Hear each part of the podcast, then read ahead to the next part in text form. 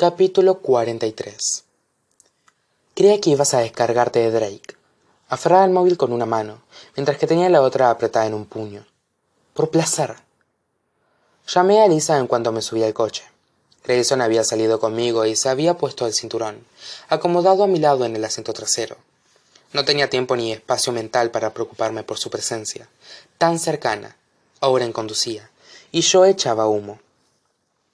Ya lo hice me aseguró Lisa tanto tú como tu hermana disponéis de órdenes de alejamiento temporales. Si drake intenta ponerse en contacto con vosotras o si se os acerca a cualquiera de los dos más de trescientos metros por el motivo que sea será detenido.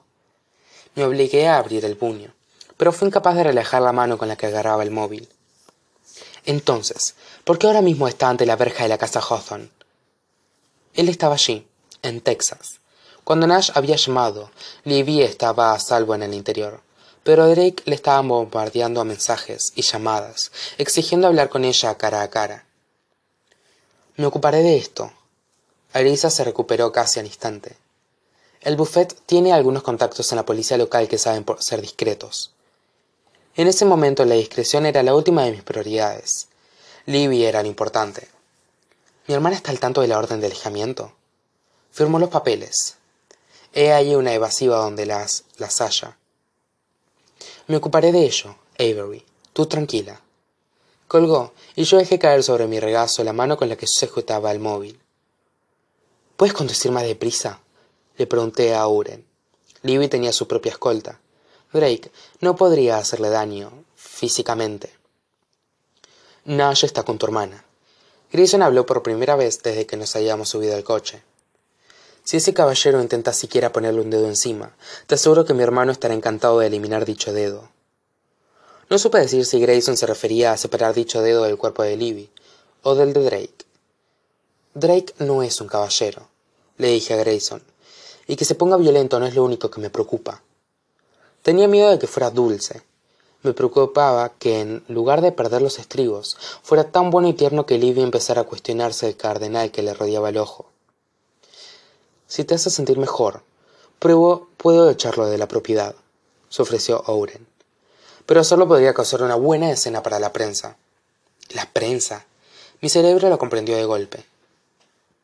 No había ningún paparazzi en la fundación. Me había fijado al llegar. Están en la casa el muro que rodeaba la finca podía mantener a los periodistas fuera de la propiedad. Pero legalmente nada podía impedirles que se congregaran en una vía pública si fuera de los que apuestan comentó owen probablemente diría que drake ha llamado a unos cuantos periodistas para asegurarse un buen público. No tenía absolutamente nada de discreta la escena que nos recibió cuando owen llegó al camino de entrada inundado por una auténtica horda de periodistas. Delante de todo junto a la verja de hierro forjado pude atisbar la silueta de drake. Había dos hombres más de pie junto a él incluso de lejos pude identificar sus uniformes policiales igual que los paparazzi. Pues suerte que los amigos que tiene lisa en la policía eran discretos me dije. Rechiné los dientes y pensé en lo culpable que drake haría sentir a libby si aparecían fotos de él mientras se lo llevaban a rastras por la calle. Para el coche espeté. Ahora se detuvo y se volvió para mirarme. Te aconsejo que permanezcas en el vehículo. No era un consejo era una orden agarré la manija de la puerta. Avery. El tono de owen me dejó tiesa en el sitio. Si vas a bajarte del coche yo me bajo primero. Aún me acordaba de la pequeña charla que habíamos mantenido esa mañana de modo que decidí no ponerlo a prueba. A mi lado grayson se desabrochó el cinturón de seguridad. Me cogió por la muñeca con suavidad. Owen tiene razón. No debería salir. Bajé la mirada para observar su mano sobre la mía.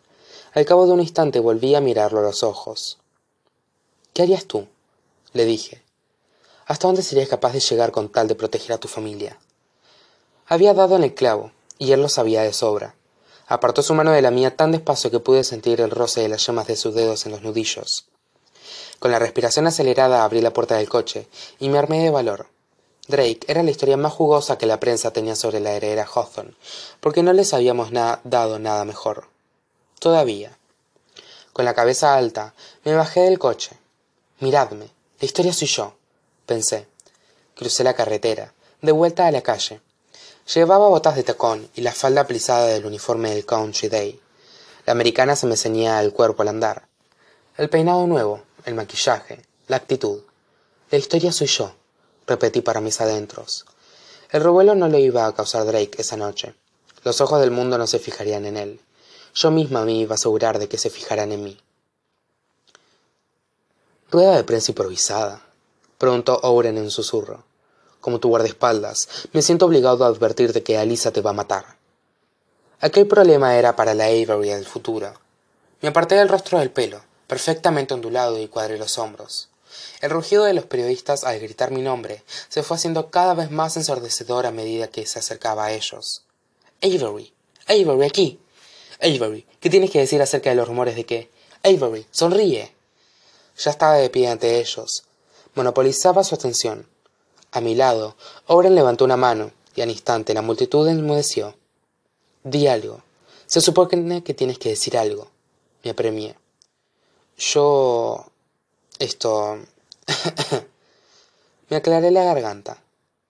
Todo esto ha supuesto un gran cambio. Se oyeron algunas risitas. Puedo hacerlo, me dije. El universo me hizo pagar por esas palabras en cuanto las hube pensado.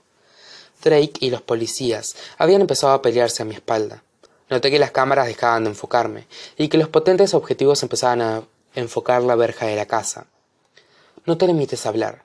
Cuenta tú la historia. Oblígalos a escucharte, me ordené. Sé por qué Tobias Hawthorne cambió su testamento, proclamé en voz alta.